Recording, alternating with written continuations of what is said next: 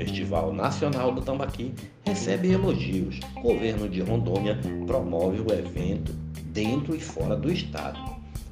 Superando todas as expectativas, a segunda edição do Festival Nacional do Tambaqui da Amazônia, que aconteceu neste domingo, foi um sucesso entre os compradores.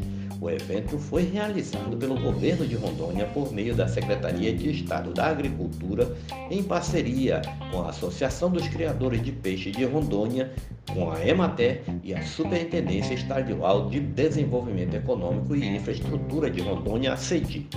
Em Rondônia foram assadas mais de 18 mil bandas de tambaqui na capital foram 4 mil e grande parte da população compareceu ao Palácio Rio Madeira para buscar o peixe assado.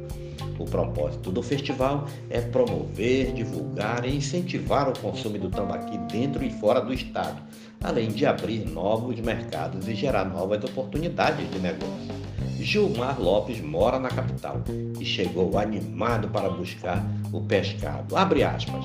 Se tivesse toda semana e não de ano em ano, seria bom demais, fecha aspas, brincou Gilmar. Além de moradores do próprio estado, pessoas de outra região do Brasil também foram atraídas. Rogers Vieira veio do Rio de Janeiro. Ao saber do festival, foi um dos primeiros a chegar. Ele diz que, abre aspas, o tambaqui é o carro-chefe nos almoços especiais da minha família. Assim que eu soube, corri para comprar o ticket é de muita importância incentivas como essa do governo do estado, fecha aspas, destacou. Caroline Ferreira é estudante e foi com amigos para o Palácio do Governo garantir o almoço de domingo.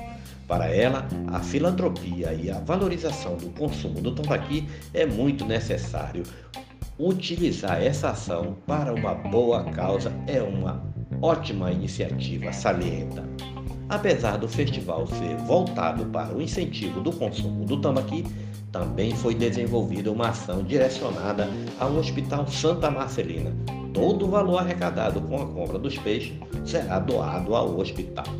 A diretora do Hospital Santa Marcelina, irmã Lina Maria Ambiel, comenta que esta muito agradecida pela doação e diz que a nossa proposta para o destino dessa doação será para a confecção de próteses de mão usada na unidade hospitalar e distribuída para quem precisa, finalizou a irmã. Este é mais um podcast do site newsrondônia.com.